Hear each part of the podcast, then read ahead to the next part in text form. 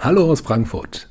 Sie wundern sich vielleicht, warum die Everyday Leadership Musik noch nicht losgeht, aber die DFB Akademie, unser Produzent Ralf Koch und ich wollten es uns nicht nehmen lassen, Sie und euch zu unserem WM-Special zu begrüßen.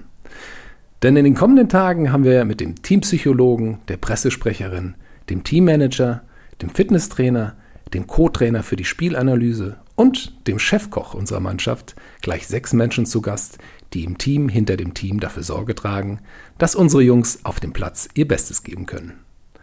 Und was es aus deren Sicht für ein erfolgreiches Miteinander auf, aber auch neben dem Platz braucht und was sie darüber hinaus noch so Spannendes hinter den Kulissen der Nationalmannschaft erleben, das erzählen sie Ihnen nur hier beim WM-Special von Everyday Leadership. Insofern schön, dass Sie mit dabei sind. Ganz viel Spaß jetzt mit unserem heutigen Gast. Und hier kommt sie jetzt, die Musik.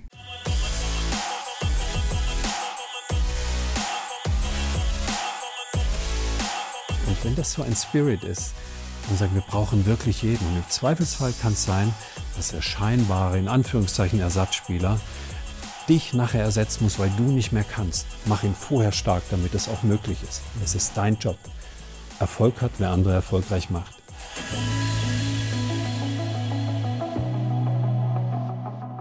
Hallo und herzlich willkommen zum WM-Special von Everyday Leadership, dem Live- und Leadership Talk der DFB-Akademie. Mein Name ist Thorsten Hermes und ich unterhalte mich für Sie mit Menschen. Und zwar mit Menschen, die so nah an unserer DFB-11 dran sind wie niemand sonst. Denn sie sind das Team hinter dem Team und unterstützen unsere Jungs mit ihrer Expertise, mit ihrem Leadership, mit allem, was sie haben. Und was sie dabei so erleben, welche Erfahrungen und Tools sie mitbringen und was es aus deren Sicht für ein erfolgreiches Miteinander vor und bei der Weltmeisterschaft braucht, das werde ich Sie fragen. Und der Mann, der uns jetzt seine Erfahrungsschatzkiste öffnen wird, ist seit nunmehr 18 Jahren für das Team der Wertgeschätzte, der Vertraute, der Runefels in der Brandung. Denn er weiß zu helfen, wenn es zwischen Potenzial und Performance eine Brücke braucht. Ich darf begrüßen unseren Teampsychologen Hans-Dieter Hermann. Hallo Thorsten. Schön, dass du da bist. Freue mich auch, danke. Ich habe gerade das Wörtchen Wertschätzung gebracht. Ich hoffe, du spürst unsere Wertschätzung, denn du warst schon mal bei uns zu Gast und wir haben uns erlaubt, dich nochmal einzuladen. Schön, dass du wieder da bist. Ja, ganz herzlichen Dank. Ja, toll für mich. Ja. Es ist uns wirklich ein Fest, weil man kann so viel von dir lernen aus deinen vielfältigen Erfahrungen. Deswegen schön, dass du dir die Zeit nimmst. Wir reden über das erfolgreiche Miteinander. Deswegen lass mich doch mal fragen, was bedeutet für dich eigentlich erfolgreiches Miteinander? Erfolgreiches Miteinander kann man vielleicht in einem, einem schönen Satz zusammenfassen, den, den Hansi Flick auch einmal aufgegriffen hat, nämlich Erfolg hat, wer andere erfolgreich macht. Wenn dieser, wenn dieser Mindset da ist, äh, nicht nur von Führungskräften, sondern von allen, mit denen man dann zu tun hat, dann schaffen wir Erfolg. Schön. Dann lass uns da doch mal reingehen. Also ich weiß, ich habe natürlich jetzt als Fragender eine Herausforderung bei dir. Dein Job ist es, Dinge vertraulich zu behandeln und da werden wir auch diesmal nicht drüber gehen, aber ich bin mir sicher, das eine oder andere Spannende kannst du uns bestimmt doch erzählen. Und deswegen nimm uns doch vielleicht mal mit in eine Situation in deiner Arbeit für das DFB-Team, wo du so einen Miteinander-Moment am eigenen Leib gespürt hast und wo das Wir besonders groß war. Also es, es gäbe sicherlich viele Situationen, ähm, die man äh, in der Kabine erleben kann. Aber die Kabine ist einfach, die gehört immer der Mannschaft und so. Und, so. und da, ich, ich, denke auch, da, da sollten, sollte man nicht ähm, drüber hinweggehen. Ähm, aus, der, aus der jüngeren Vergangenheit habe ich, hab ich ein, ein Beispiel, in dem ich selbst überrascht war, wie äh, gut, dass die Jungs aufgenommen haben, wie stark sie da das Miteinander erlebt haben.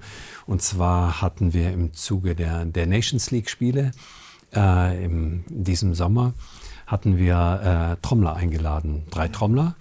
Ähm, und ich habe halt gehofft, dass die Jungs Lust haben, Rhythmus zu finden, Resonanz zu finden, miteinander und dass sie das auch gut annehmen. Aber was, äh, was dann passiert ist, war unglaublich. Also ähm, zum einen wurde es toll moderiert von dem, dem der das, äh, der Hauptprotagonist war, ähm, in dem zwei Gruppen äh, sozusagen auch ein bisschen gegen und miteinander angetreten sind beim Trommeln, haben einen tollen Rhythmus gefunden. Man hat das, jeder hat das gespürt und es ist eine Dynamik entstanden. Es gab wirklich man kann gar nicht sagen Standing Ovations, waren schreiende Standing Ovations äh, nachher.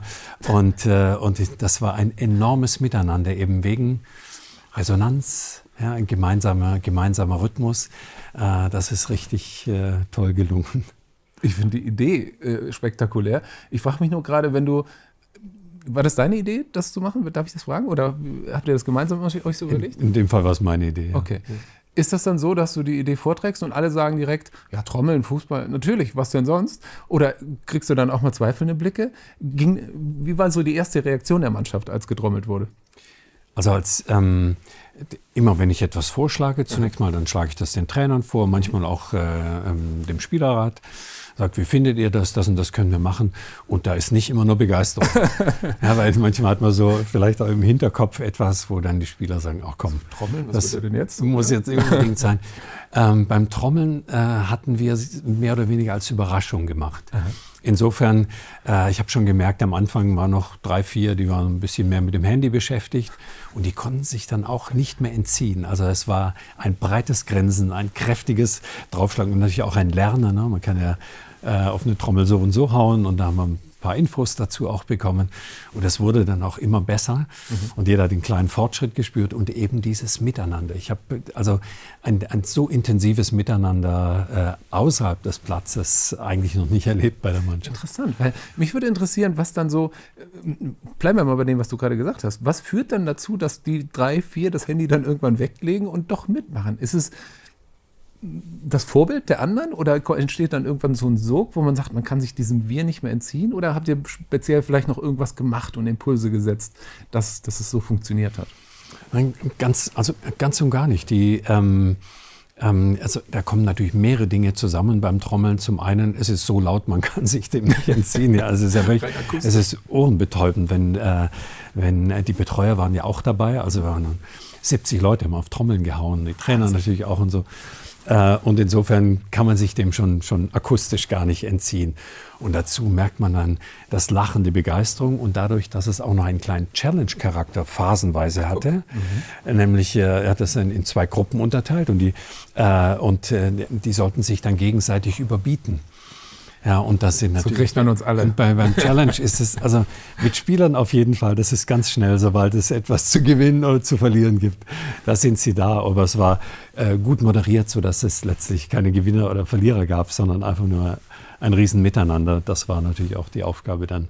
Toll. Und einen schönen Gleichklang. Ja. Stelle ich mir vor. Toll. Ja, ist also so, so auf den Punkt. Im Prinzip braucht man das ja auch äh, im Spiel. Dass man, wann spiele ich ab? Jetzt nicht. Eine halbe Sekunde später kann zu spät sein, sondern jetzt. Ne? Und wenn es der andere, also sozusagen, wenn der andere auch gerade seine Geschichte macht, weil es war ja nicht nur, dass man immer zusammen draufhaut, sondern äh, es gibt ja auch dass man in Bezug zu anderen mhm. spielt und so. Also das wird in Resonanz auch schön. Toll.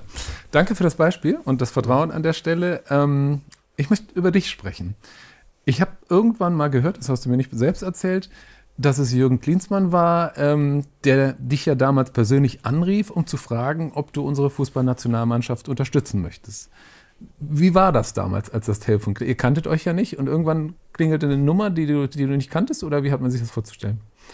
Also ziemlich genau so war es. Also es war, es war, ähm, ich, ich habe abgenommen und und es ist so, es ist so lustig, weil Jürgen Klinsmann hat, ich ist ja auch ein ein Held meiner Jugend ähm, als Spieler und äh, und ich kenne seine Sprache und er schlägt da so ganz leicht oben an. Mhm. Und ich möchte ihn jetzt nicht karikieren dabei, aber vielleicht so ansatzweise hat er gesagt, haben Sie Lust bei der Nationalmannschaft mitzumachen? Also es schlag so, es schlägt so oben, schlug oben ein wenig an. Und, äh, und dann habe ich tatsächlich zuerst gedacht, das könnte auch einer dieser Radiogags sein, die gerade laufen. das heißt, du warst erstmal zögerlich. Genau, wo, wo jemand dann schon mal gucken, ja. was der Psycho macht und sich vielleicht freut, dass er demnächst zur, zur Nationalmannschaft kommen darf. Und es ist gar nicht so. Aber es war tatsächlich Jürgen Klinsmann und es war auch, äh, er war keinesfalls in irgendeiner Weise komisch oder eine Karikatur, sondern ich habe nur ganz, ganz kurz gedacht, wow, vielleicht werde ich auch gerade veräppelt, weil das für mich natürlich auch, wenn man so möchte, also du musst dir das vorstellen, du bist ja, äh, ich habe zwar schon viel mit Sportlern zu tun gehabt, aber Fußballnationalmannschaft, das ist irgendwie, das sind Kindheitsträume. Mhm. Und wirklich einer dieser, dieser Helden äh, für mich aus, aus meiner Zeit als Jugendlicher, er auch gespielt hat, ähm, der ruft dich an und sagt, wollen wir was zusammen machen. Das ist einerseits äh, eine, eine, große Freude, aber letztlich in meiner Bi Biografie dann auch ein Gamechanger geworden. Spannend lass mich dazu sagen, ich meine, heute ist die Sportpsychologie, ich will fast sagen, zum Glück nicht mehr wegzudenken aus dem Leistungssport. Damals war es noch in, eher in den Kinderschuhen. Und deswegen würde mich interessieren, war Jürgen dann eigentlich jemand, der damals schon genau vor Augen hatte, was du wie tun sollst und hat dir gesagt, das und das und das hätte ich gerne von dir? Oder wie kamst du zu dem, ich nächstes Mal Aufgabenprofil Sportpsychologe und Nationalmannschaft damals? Also ich hatte schon mehrere Jahre in verschiedenen Nationalmannschaften gearbeitet. Mhm. Nicht so äh, regelmäßig, sondern sind wir mal da beim Lehrgang dabei und da.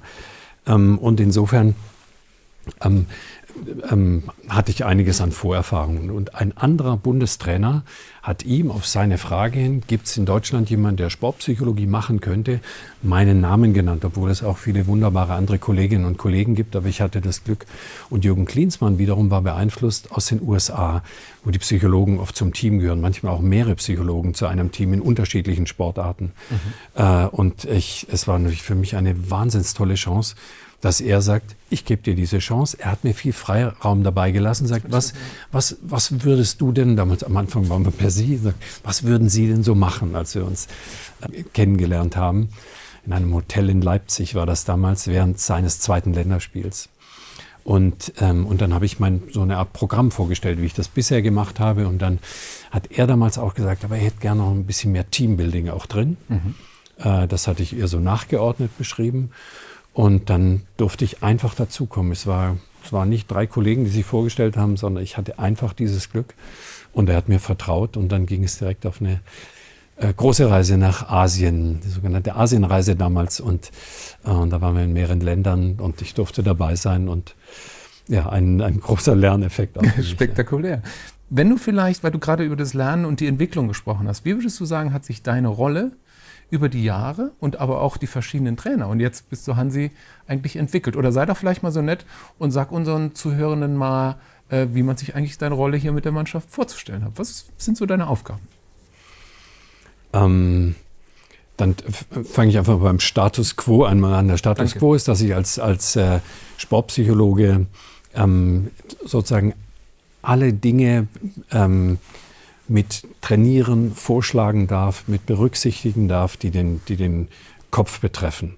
Mhm. Also äh, es geht um die Themen Konzentration, ähm, es geht um die Themen ähm, Selbstsicherheit, Überwindung, Umschaltfähigkeit.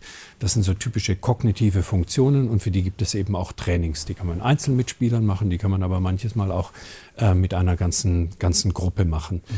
Und das ist so der Teil, mit dem ich auch ursprünglich mehr angefangen habe, nämlich man macht sportpsychologische Techniken, stellt sie der Mannschaft vor und sie lernen dann. Zum Beispiel durch mentales Training, das Ablaufen lassen äh, von Spielzügen. Wo stehe ich, äh, wenn ich auf einer Linie sein möchte mit meinem Kollegen mhm. äh, und das sehe ich vor meinem geistigen Auge und trainiere deshalb nicht nur auf dem Platz, sondern eben auch zum Beispiel auf dem Zimmer und gehe äh, gehe die verschiedenen Spielzüge durch. Das wären so klassische Übungsformen oder so, wie man auch einfach Entspannung oder Aktivierung lernen kann. Das ist Technik. Und dann gibt es andere Bereiche, das ist ähm, sich zu kümmern um Teambuilding, damit die Gruppe auch außerhalb des Feldes äh, immer wieder zusammenkommen. Die Nationalmannschaft ist ja ein, ein fließendes Gebilde. Man hat ja keinen Alltag, sondern immer nur ein paar Wochen zusammen, mal bei einem Turnier. Ansonsten sieht man sich immer nur eine Woche und noch eine Woche. Äh, und die kann das nächste Mal schon wieder anders sein. Äh, und deshalb gibt es immer wieder Maßnahmen, auch wo die Mannschaft äh, Spaß haben soll, wo sie was ähm, Gemeinsames erleben soll, wo sie einen Kollegen in einer anderen Rolle äh, entdecken kann, wie er jetzt war. Dafür machen wir unterschiedliche äh, Teambuilding-Maßnahmen, die darf ich dann auch vorschlagen. Ähm, das sind so meine, meine Hauptthemen. Ich glaube, für das, also das ist ich mache jetzt ein, ein, schlechtes Wortspiel, aber wir sitzen ja gerade auf einer Couch und Couch ist ja eigentlich ein Wörtchen, was sich klassischerweise mit, mit dem Psychologen irgendwo assoziiert. Wenn ich das so höre, würde ich das U eher durchstreichen bei dir und durch ein A ersetzen. Das heißt, du bist eigentlich eher ein Coach für, für das Team, oder? Ja, also das kann man wirklich als, als Coaching beschreiben. Mhm. Was es definitiv nicht ist, ist Therapie. Mhm. Äh, und das könnten manchmal Menschen verwechseln, also Psychologie, Psychiatrie und ähm, also ich, ich äh, weiß noch, dass Otto Rehagel vor vielen Jahren schon mal gefragt wurde, ob er nicht mal mit einem Sportpsychologen zusammenarbeiten möchte. Also es ist wirklich lange her. Und dann sagt er, um Gottes Willen, bei uns sind doch alle gesund. Ja, das war eben das Bild. Da muss jemand wirklich äh, krank sein oder als Dreijähriger vom Topf gefallen äh, und dieses Trauma nicht verwunden haben. So denkt man manchmal, so sei die Psychologie. Nein, es ist vielmehr tatsächlich, es ist Training, es ist Coaching, ähm, es ist in einem solchen Leistungs Wettbewerb, der die ganze Zeit da ist für die Spieler, auch gut eine andere Seite zu haben, nämlich da, wo es nicht um Leistung geht, sondern sie als Person äh, oder auch Stellen zu finden, wo man mal überfordert ist und Techniken zu haben, wie man mit Überforderungen oder äh, mit ungemütlichen Situationen in der Öffentlichkeit umgehen kann. Mhm. Und ich glaube, man kann festhalten, weil ihr eben schon so lange erfolgreich miteinander arbeitet, ist es A natürlich ein Zeichen von Wertschätzung, dass man immer noch auf deine Dienste zurückgreift. Aber ich glaube, insbesondere ist es auch ein sehr vertrauensvolles Verhältnis, weil du eben als Psychologe natürlich auch zur Verschwiegenheit verpflichtet bist. Aber auf der anderen Seite man eben auch gerne, und das kann ich für mich auch sagen, sich einfach gerne mit dir unterhält und auf deine Erfahrung zurückgreift. Das ist ja eine Tatsache, das Thema Vertrauen ist ja für Führungskräfte, du bist auch selbst Führungskräftecoach, ähm, eine sehr wichtige Sache. Und ich finde persönlich, gerade in den Zeiten der Distanzarbeit, in denen wir uns ja mehr und mehr bewegen, fragen sich doch viele Führungskräfte auch, was kann ich als Chefin eigentlich tun, dass meine MitarbeiterInnen mir auch vertrauen? Dir wird vertraut. Was würdest du sagen, worauf kommt es an, wenn man mit Menschen zusammenarbeitet und ein vertrauensvolles Verhältnis haben möchte?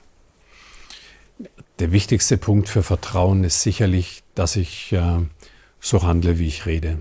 Mhm. Also, und wenn, wenn jemand wenn jemand das erlebt bei einem anderen, dann ist der andere auch berechenbar und dann vertraue ich auch, weil ich äh, mir vorstellen kann, wie reagiert derjenige, wenn, wenn, in einer kritischen Situation oder wie auch immer. Und das, ähm, die, das ist, glaube ich, das, das wesentliche Kriterium. Und das andere ist das Thema Vertrauen und Wertschätzung, ähm, jemanden immer wieder zu zeigen, auch auf die Distanz. Das kann man durch Kleinigkeiten machen, durch Nachfragen oder so ähm, ich möchte gerne, dass du weißt, dass du hier als Mensch und mit deiner Arbeitskraft wichtig bist. Egal, ob du 50 Kilometer entfernt wohnst oder nicht, ja, du bist hier wichtig.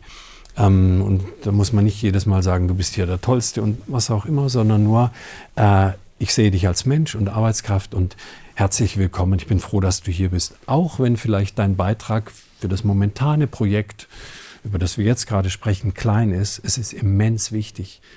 Ja, und wenn man, äh, wenn, man, wenn man das Menschen vermittelt, und dazu brauchen wir nicht äh, stundenlange Vorträge, oder oft, sondern durch, durch Nachfragen, durch Interesse, durch Bestätigen, ähm, natürlich auch durch Korrekturen, im Zweifelsfall gut vorgetragene Kritik, ähm, dann merkt man, wir machen hier was miteinander und daraus entsteht letztlich Vertrauen.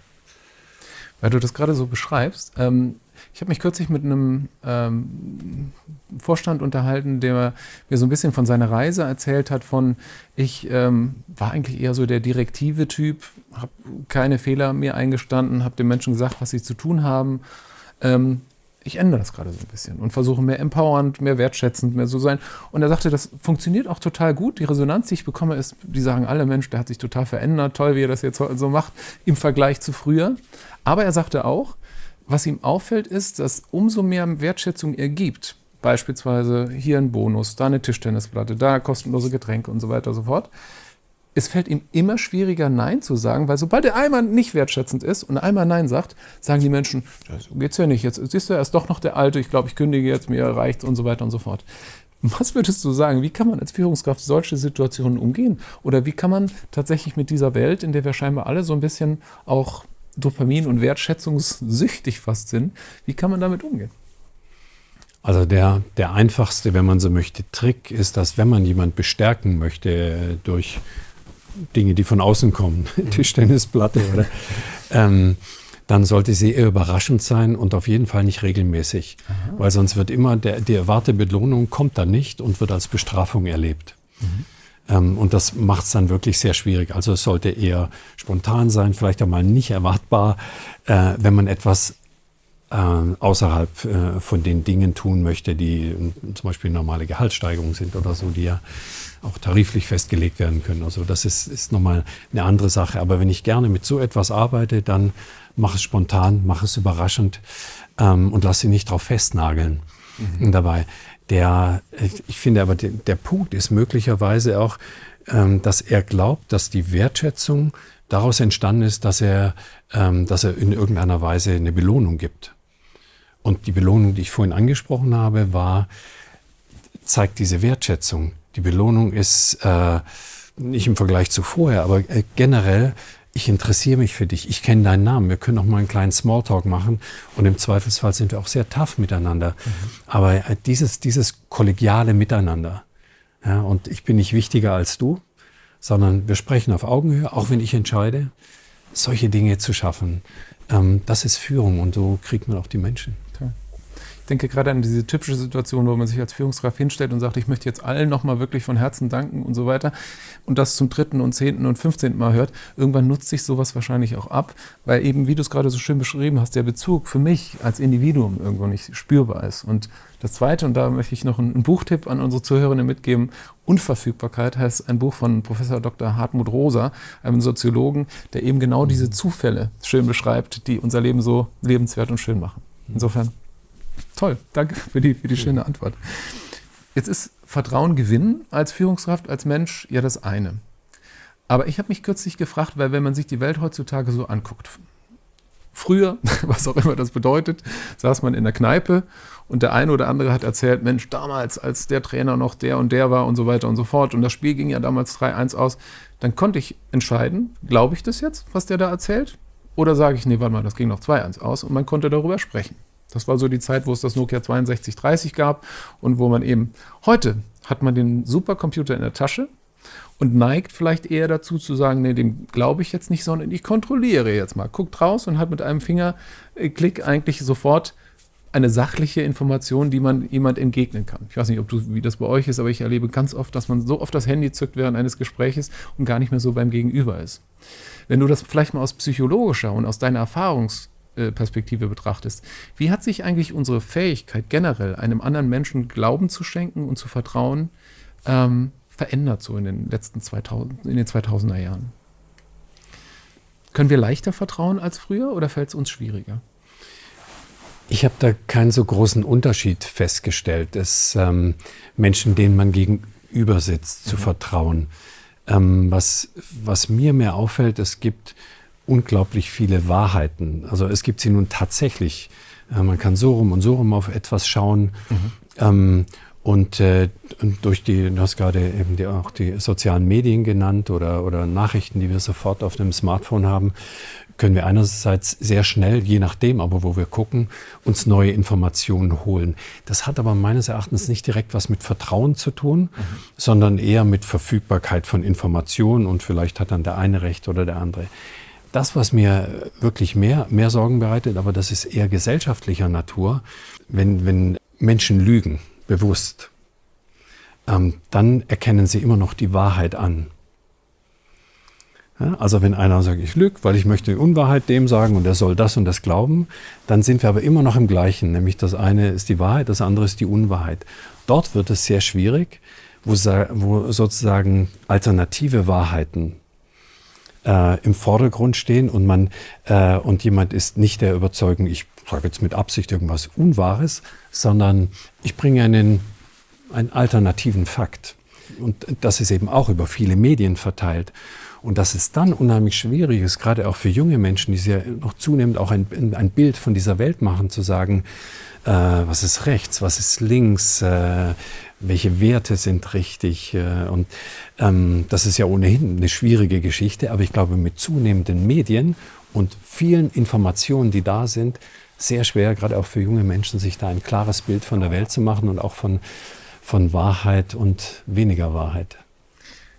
Dann bleibe ich mal bei dem Wort Wahrheit, was mir in dem Kontext auch bei Vertrauen und Glauben sehr gut gefällt. Großes Wort. Ja, in der Tat. Also es gibt ja tatsächlich auch, und das finde ich, Du kennst bestimmt auch das Bild, wo man sich gegenüber sitzt und auf dem Tisch liegt eine 6, also zumindest eine Zahl. 6, die sehe ich als 6 und du aus deinem Blickwinkel siehst eine 9.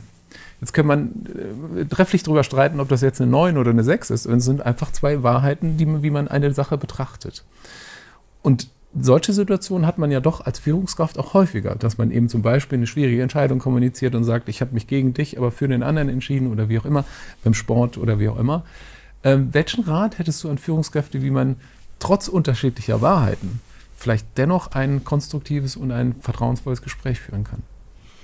Ah, die Antwort auf, auf diese Frage bieten die sogenannten Konstruktivisten. Mhm. Konstruktivisten, so vor 50 Jahren sind die bekannt geworden. Der, der berühmteste ist Paul Watzlawick. Mhm. Und sie sagen, äh, sagt einfach, die Welt findet im Kopf statt. Und es geht gar nicht so sehr darum, dass man sagt, das ist richtig und das ist falsch, sondern jeder nimmt die Welt aufgrund seiner eigenen Persönlichkeit, seiner Erfahrungen unterschiedlich wahr. Und die Toleranz muss ich haben, zu sagen, es kann sein, dass du zum Beispiel weil du äh, einer bist, der ähm, ganz viele äh, Menschen interviewen darf, dass du zum Beispiel einfach so eine Situation als einen Glücksfall erlebst und ich zum Beispiel, der weniger Interviews macht, sagt, äh, oh Gott, hoffentlich blamier ich mich nicht. Du freust dich, ich versuche eine Niederlage zu vermeiden. Die gleiche Situation ähm, und es kommt eben darauf an, wie Menschen ticken. Mhm. Und die Aufgabe der Führungskraft ist, oder Menschen generell zu sagen, durch Zuhören kannst du erleben, wie jemand seine Welt konstruiert und versuch dann in dessen Welt zu kommen und dann findest du auch die richtigen Argumente und wir streiten uns nicht über, ist das jetzt toll, dass wir hier sitzen oder ist das bedrohlich, mhm. ähm, sondern ich, ich kenne deine Sichtweise und kann damit auch wiederum sie in die Argumentation mit einbeziehen. Und, und diese Akzeptanz, wir können Welten völlig unterschiedlich, die Welt im gleichen Moment völlig unterschiedlich wahrnehmen. Äh, diese Toleranz müssen wir haben, für unser Gegenüber dann auch und uns in argumentativ darauf einlassen. Toll, danke für das Beispiel. Also ich nehme es tatsächlich gerade sehr schön mit dir, weil ich hoffe, dir geht das trotzdem ähnlich. Ich auch. Absolut. Sorry, das war alles gut. Ähm, Watzlawick, das eine, äh, ich habe auch gerade an die Stoiker gedacht, die tatsächlich mhm. diese Bewertung der Situation damals auch sehr besonders haben. Spannend. Ich glaube, ein Wörtchen, wir haben jetzt viel über Vertrauen und Wahrheiten gesprochen, ein Wörtchen, das im Zusammenhang Kontextführung, Teamplay auch nicht ganz unwichtig ist, ist das Wort Wertschätzung. Auch im Spitzensport, auch in der DFB 11 ein wichtiges Thema für euch? Ja, definitiv für jeden Menschen. Wir, jeder von uns braucht die Wertschätzung, dass er sagt, ich, ich, ähm, ich, ich bin in gewisser Weise anerkannt. Es gibt eine Zugehörigkeit. Und diese Zugehörigkeit erfahre ich, indem ich eben nicht, nicht ausgeschlossen bin von jemandem, sondern dass ich einbezogen werde. Also Zugehörigkeit ist ein ganz wichtiges Element und gleichzeitig auch Autonomie zu haben. Also ich stehe für mich selbst auch, aber ich bin hier zugehörig. Und diese Zugehörigkeit braucht auch jeder Spieler. Man kann äh, das erleben manchmal auch Fußballspieler, wenn sie in einen neuen Verein kommen oder wenn sie sehr jung noch zur Nationalmannschaft kommen und vielleicht noch niemand kennen oder kaum jemand, äh, dann ist das, ist das wirklich ein Prozess, bis man sich ähm, darauf einlässt. Und dieses, dieses Thema, ich nehme dich mit rein, ob ich der Trainer bin oder ein Mitspieler, diese Wertschätzung brauche ich und dann später natürlich auch für meine Leistung. Und äh, ähm, dann werde ich erst auch entsprechend mich selbstbewusst einbringen können für die Mannschaft. Da würde ich gerne an deinen, an deinen Erfahrungsschatz ran, denn ähm, wir haben es jetzt bei der EM der Frauen mit Martina und ihrem Team toll gesehen. Die Bank hat einfach mitgefiebert, die haben das toll gemacht bei euch. Ich erinnere mich an Per Mertesacker, wie er ich, Per nimmt es mir nicht übel, aber ausgemustert wurde nach einem Spiel bei, der, bei im Turnier und dann am, am, am, am Rand stand und trotzdem Wasser gereicht hat und so weiter und so fort. Was macht ihr so toll, dass die Spieler auf der Bank eben sich auch gewertschätzt fühlen und trotzdem so bei diesem Ding mitmachen, obwohl sie ja wahrscheinlich als Spitzensportler auch sagen würden, Mensch, ich habe jetzt Anrecht in der ersten Elf zu sein. Wie vermittelt man Wertschätzung an Menschen, die temporär auch mal in der zweiten Reihe stehen? Der Hauptansatzpunkt dafür ist, dass eben diejenigen, die in der ersten Reihe stehen, ähm, den anderen zeigen, dass sie genauso wichtig sind. Mhm. Ja, wenn das immer nur der Trainer machen würde, das ist auch toll, wenn, wenn der Trainer die anderen mit einbezieht, aber äh, wenn, wenn Führungsspieler ein äh, gutes Gespür haben und, und Erfahrung haben, dann nehmen sie die mit, weil im Zweifelsfall ist es vielleicht derjenige, der reinkommt. Ich glaube, es ist beschrieben worden, dass, ähm, wenn ich mal ein berühmtes Beispiel, in der 88. Spielminute des WM-Finales kommt für den erfolgreichsten Torschützen weltweit bei Weltmeisterschaften überhaupt, Miroslav Klose, kommt Mario Götze. Wir erinnern uns. Wir erinnern uns. Und, und äh, es ist beschrieben worden, dass Miroslav Klose, der natürlich auch sagen könnte, das meint der Trainer jetzt nicht ernst, dass ich hier kurz vor knapp. Bei Peer genauso. Äh, ja. Genau. Ähm, bei Pierre genauso. Und, äh, und er sagt zu Mario Götze, du kannst es möglich machen. Also er gibt ihm alles, was er hat für diesen Moment. Nicht abklatschen und irgendwie so, sondern schaut ihn an, du kannst es möglich machen. Ich gebe dir alles, was ich habe. Und das sind Elemente, die kann man im Training sehen. Und auch sonst es, ist, äh, es ist ganz wunderbar, wenn erfahrene Spieler merken, ich muss die anderen mitnehmen. Und manchmal muss man sie eben auch darauf hinweisen, bitte tu es. Ja, und die erinnern sich auch, dass sie immer wieder in ihrer, als sie jünger waren, äh, jemanden an der Seite hatten, der sie weiter nach vorn gebracht hat. Äh, und, und wenn das so ein Spirit ist, und sagen, wir brauchen wirklich jeden. Und im Zweifelsfall kann es sein, dass der scheinbare, in Anführungszeichen, Ersatzspieler dich nachher ersetzen muss, weil du nicht mehr kannst. Mach ihn vorher stark, damit es auch möglich ist. Es ist dein Job. Erfolg hat, wer andere erfolgreich macht. Ja, und dann strahlt es auf alle ab. Und niemand hat das Gefühl, Per Mertesacker ist nicht Weltmeister. Oder spielte er später sogar wieder dann, ja. Genau, oder Sammy Kedira, der das Finale gar nicht gemacht hat der sich ähnlich stark für das Team zurückgenommen hat, aber das würde jetzt als Beispiel zu weit führen. Wahnsinn. Übrigens, wer mehr von deinen Ratschlägen hören will, dem sei an der Stelle auch mal die neue digitale Masterclass der DFB-Akademie zum Thema erfolgreiches Miteinander ans Herz gelegt. Denn da bist du auch dabei. Die gibt es ab sofort auf www.dfb-akademie.de. Kostenfrei übrigens jetzt in der ersten Staffel für Unternehmen und Teams. Insofern schauen Sie da, wenn Sie möchten, gerne mal rein. Ich möchte aber trotzdem noch bei dir bleiben und bei der Wertschätzung. Und die folgende Frage sieh mir bitte nach. Aber die Frage, die ich hätte, ist, wie kommst du eigentlich zu deiner Wertschätzung? Und lass mich dir kurz sagen, wie, wie ich das meine. Denn wir haben eben über Vertrauen gesprochen. Und das Grundprinzip deiner Arbeit ist Vertraulichkeit. Jetzt nehmen wir mal an, ein Spieler fühlt sich gerade nicht so und kommt daher nicht zu der gewohnten Leistung oder hat vielleicht auch abseits des Platzes das eine oder andere Thema, das du mit ihm gerade rückst bei dem Physio habe ich schon ganz oft gehört, Mensch, der hat mir die Wade fit gemacht, ich möchte mich nochmal bedanken und so weiter und so fort. Ich habe noch nie einen Spielerin gehört, der danach sagte, ja, der Psychologe hat mir übrigens geholfen, hier das eine oder andere gerade zu rücken. Dafür möchte ich herzlich danken. Bei Oliver Kahn hat es, glaube ich, einmal gesagt. Aber können wir Wertschätzungsjunkies uns bei den Psychologen vielleicht was abgucken, wenn es darum geht, mit stiller oder etwas leiser Wertschätzung umzugehen? Wie machst du das? Ich, ähm, ich, ich freue mich, wenn ich die Rückmeldung der Spieler selbst habe. Und ich, ich würde äh, unsere Zusammenarbeit gefährden, wenn ich damit an die Presse gehen würde. Und das ist selbstverständlich. Und es ist auch, es ist auch nicht in mir.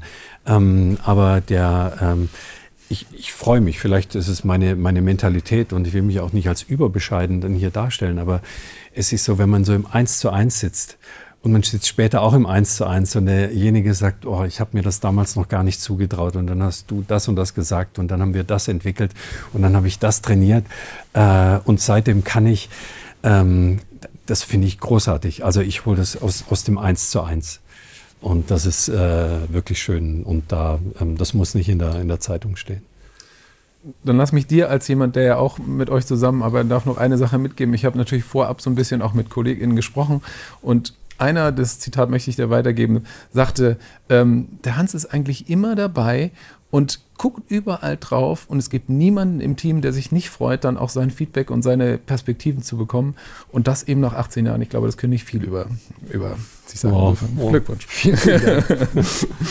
dann lass mich dir zum Abschluss vielleicht noch eine Frage stellen, qua deiner Ausbildung zum Stressforscher, der du ja tatsächlich bist. Das war, ja, ne? Ja.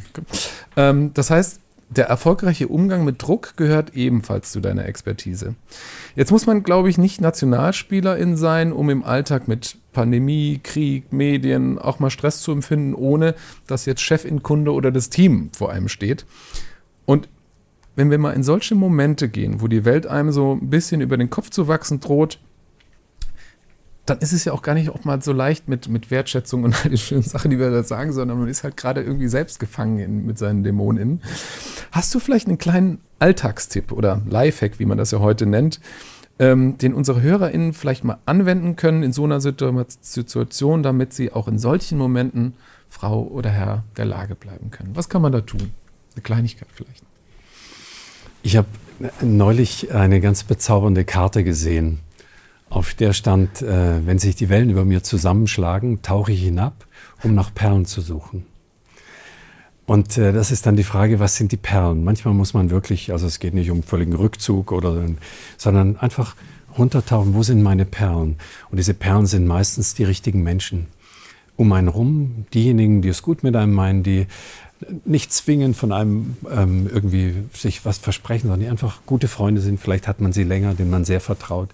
Und das ist der, der das stärkste, äh, der stärkste Faktor, den man haben kann, diese persönliche Unterstützung, soziale Unterstützung durch andere.